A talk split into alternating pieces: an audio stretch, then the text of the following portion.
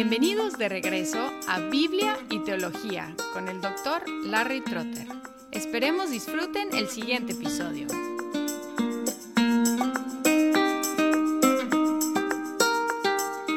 Hola y bienvenidos de regreso a Biblia y Teología. En este podcast nos dedicamos a temas teológicos y temas de exposición bíblica y estamos intercalando estas dos áreas. Recientemente hemos estado en una serie de exposición de algunos salmos selectos. Antes de esa serie sobre los salmos estuvimos en la teología sistemática, en el área de la teología que se llama prolegómena, que tiene que ver con las cosas que tiene que decir antes para establecer las bases de una teología sistemática cuestiones de la revelación y de la inspiración de la Biblia. El segundo tema o la segunda área de la teología sistemática se llama teología. Y en la teología nos enfocamos en el ser de Dios. Aunque la palabra teología abarca toda la teología sistemática, también la palabra teología significa el área de la teología sistemática que se enfoca en el ser de Dios, específicamente quién es y cuáles son sus obras. Empezamos con el tema de la Trinidad. Como muchos han señalado, la palabra Trinidad no aparece en la Biblia y no necesariamente estamos comprometidos con esa palabra pero a través de los siglos es la palabra que ha indicado la naturaleza de Dios como un solo Dios existiendo como tres personas distintas. Aunque es una doctrina de mucha profundidad, es bastante sencilla declarar la doctrina de la Trinidad. Tiene tres puntos. Primero, hay un solo Dios. Segundo, el Padre es Dios, el Hijo es Dios y el Espíritu Santo es Dios. Y tercero, el Padre, el Hijo y el Espíritu Santo son distintas personas. Y es suficiente para establecer la doctrina de la Trinidad verificar si la Biblia enseña cada uno de estos puntos.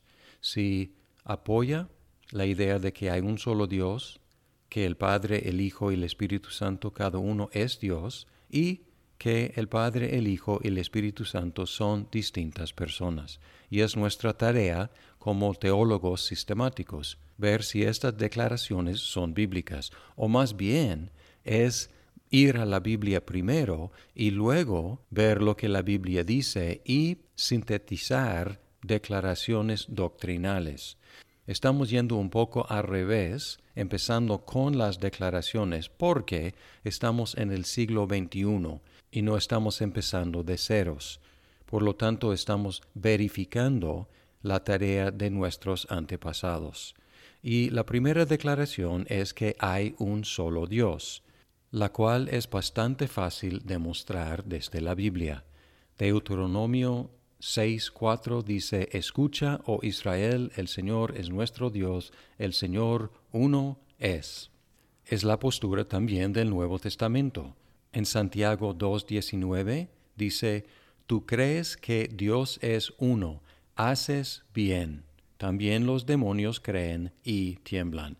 Tanto el Antiguo como el Nuevo Testamento afirman que hay un solo Dios. El primer punto establecido bíblicamente. El segundo punto es complejo porque hay tres subdeclaraciones. El Padre es Dios, el Hijo es Dios y el Espíritu Santo es Dios. Y vamos en este orden. La primera de estas tres declaraciones es bastante fácil. La deidad del Padre no es controvertida, pero de todos modos debemos demostrarla bíblicamente. Juan 1.14 dice, y el Verbo se hizo carne y habitó entre nosotros, y vimos su gloria, gloria como del unigénito del Padre, lleno de gracia y de verdad. Y cuando bajamos a Juan 1.18, dice, Nadie ha visto jamás a Dios, el único Dios que está en el seno del Padre, Él le ha dado a conocer. Aquí igualando al Padre con Dios. También en Juan 5, 17 y 18, pero les respondió, hasta ahora mi Padre trabaja y yo también trabajo. Entonces por esta causa los judíos aún más procuraban matarle, porque no sólo violaba el día de reposo, sino que también llamaba a Dios su propio Padre, haciéndose igual a Dios. Ellos entendieron bien de que al referirse al Padre, a su Padre, Jesucristo estaba hablando de Dios. Un último ejemplo también de Juan 8, 54. Jesús respondió, Si yo mismo me glorifico, mi gloria no es nada. Es mi Padre el que me glorifica, de quien vosotros decís, Él es nuestro Dios. Aquí igualando Dios y el Padre. La segunda declaración es más complicada. El Hijo es Dios y la deidad del Hijo se revela en varias formas, explícitamente en algunos textos, también atribuyéndole nombres divinos, en tercer lugar, atribuyéndole atributos divinos, en cuarto lugar, atribuyéndole actos divinos, y en quinto lugar, coordinándolo con el Padre y el Espíritu al mismo nivel. Entonces vamos en este orden buscando primero algunos textos que explícitamente identifican al Hijo como Dios. El primer versículo de Juan es uno de los más contundentes, donde dice, en el principio existía el verbo, y el verbo estaba con Dios, y el verbo era Dios. Y luego si bajamos al versículo que ya leímos, 1.14, y el verbo se hizo carne y habitó entre nosotros, sabemos que está refiriéndose a Jesucristo, identificado también como el Hijo. También muy claramente al final del mismo Evangelio, en Juan 20, versículo 28, el discípulo Tomás respondió y le dijo, Señor mío y Dios mío. Y es interesante aquí que tanto la palabra Señor como Dios en el griego del Nuevo Testamento tiene el artículo definido. Es decir, que Tomás dijo, el Señor mío y el Dios mío, no refiriéndose a un Dios menor, no refiriéndose a un segundo Dios, sino refiriéndose al único Dios y atribuyéndole deidad al Hijo, a Jesucristo. En Filipenses 2.6 dice el cual, hablando de Jesucristo, el cual, aunque existía en forma de Dios, no consideró el ser igual a Dios como algo a que aferrarse. Tito 2.13 dice, aguardando la esperanza bienaventurada y la manifestación de la gloria de nuestro gran Dios y Salvador Cristo Jesús. También Hebreos 1.8 dice, pero del Hijo dice, tu trono, oh Dios, es por los siglos de los siglos, y cetro de equidad es el cetro de tu reino. El último versículo de las referencias explícitas es 1 de Juan 5:20. Y sabemos que el Hijo de Dios ha venido y nos ha dado entendimiento, a fin de que conozcamos al que es verdadero, y nosotros estamos en aquel que es verdadero, en su Hijo Jesucristo. Este es el verdadero Dios y la vida eterna.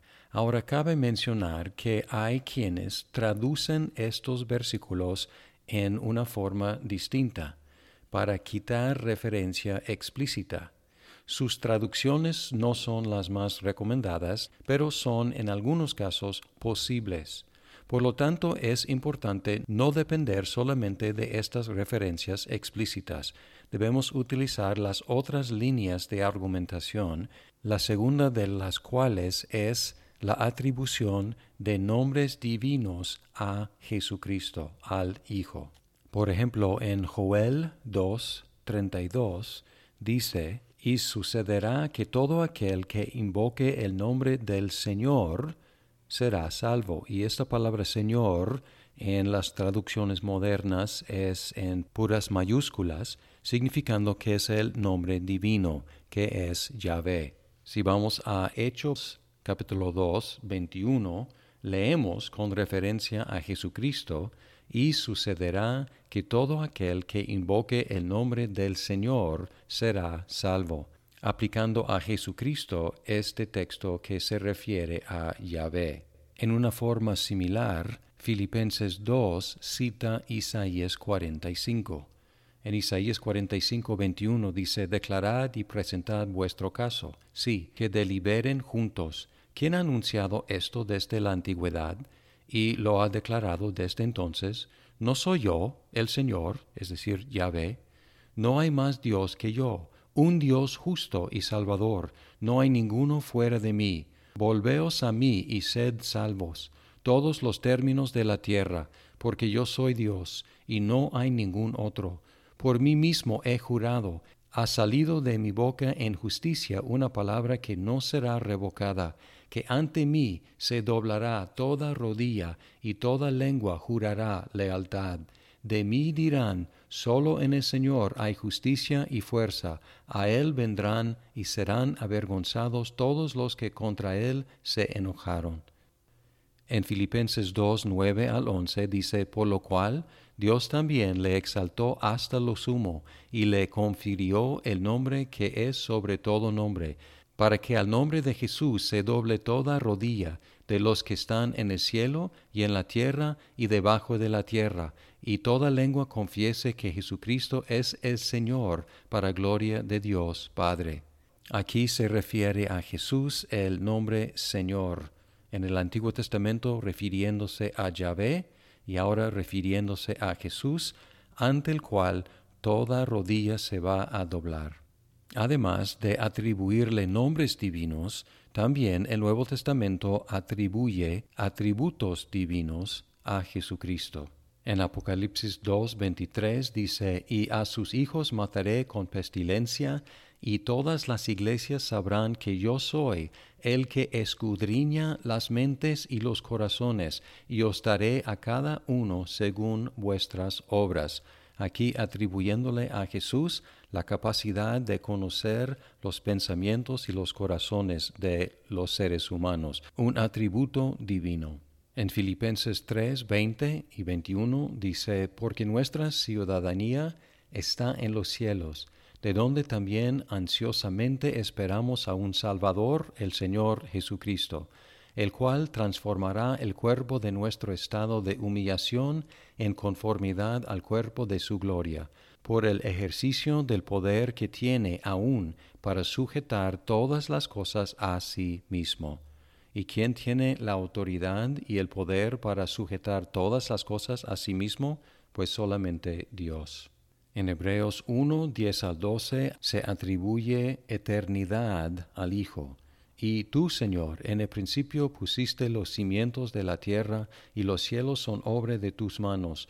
Ellos perecerán, pero tú permaneces. Y todos ellos como una vestidura se envejecerán, y como un manto los enrollarás. Como una vestidura serán mudados, pero tú eres el mismo, y tus años no tendrán fin. ¿Quién posee eternidad en sí? Pues solo Dios y aquí se refiere al Hijo como eterno. Además de los textos que hablan del Hijo explícitamente como Dios, los textos que le atribuyen nombres divinos, los textos que le atribuyen atributos divinos, hay textos que le atribuyen actos divinos, como Juan 1, 3 y 10. Todas las cosas fueron hechas por Él, y sin Él nada de lo que ha sido hecho fue hecho.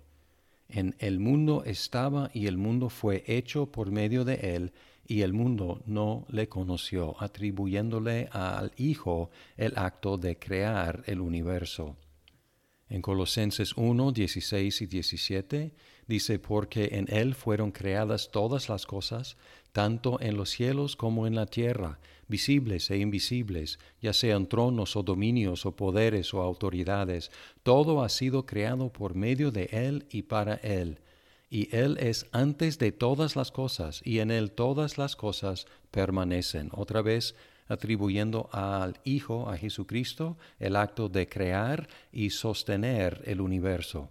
Y como último ejemplo, aunque hay otros, en Mateo 25, 31 y 32 dice, Pero cuando el Hijo del Hombre venga en su gloria y todos los ángeles con él, Entonces se sentará en el trono de su gloria, y serán reunidas delante de él todas las naciones, y separará a unos de otros, como el pastor separa las ovejas de los cabritos. Aquí es el Hijo que está ejerciendo juicio en el juicio final. Y la última categoría que queremos considerar son los textos que coordinan como al mismo nivel al Hijo con el Padre y con el Espíritu. Muchos de los saludos en las cartas ponen al Padre y al Hijo como al mismo nivel como la fuente de la gracia y de la paz. Casi cualquier carta servirá, pero por ejemplo, 1 de Corintios 1:3 dice gracia a vosotros y paz de parte de Dios nuestro Padre y del Señor Jesucristo, como, como la fuente unida de gracia y paz, coordinando al Padre con el Hijo. Tenemos la gran comisión en Mateo 28, 19. Id pues y haced discípulos de todas las naciones, bautizándolos en el nombre del Padre y del Hijo y del Espíritu Santo, un solo nombre y tres personas.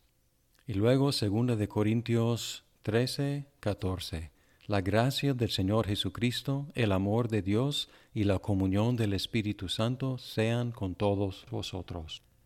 Aunque no hemos terminado nuestra tarea, bastan estos textos para este episodio. Continuaremos con la segunda parte enfocándonos en la deidad del Espíritu Santo y en la personalidad del Padre, del Hijo y del Espíritu Santo. Hasta ahora hemos comprobado desde las Escrituras que hay un solo Dios, que el Padre es Dios y que el Hijo es Dios.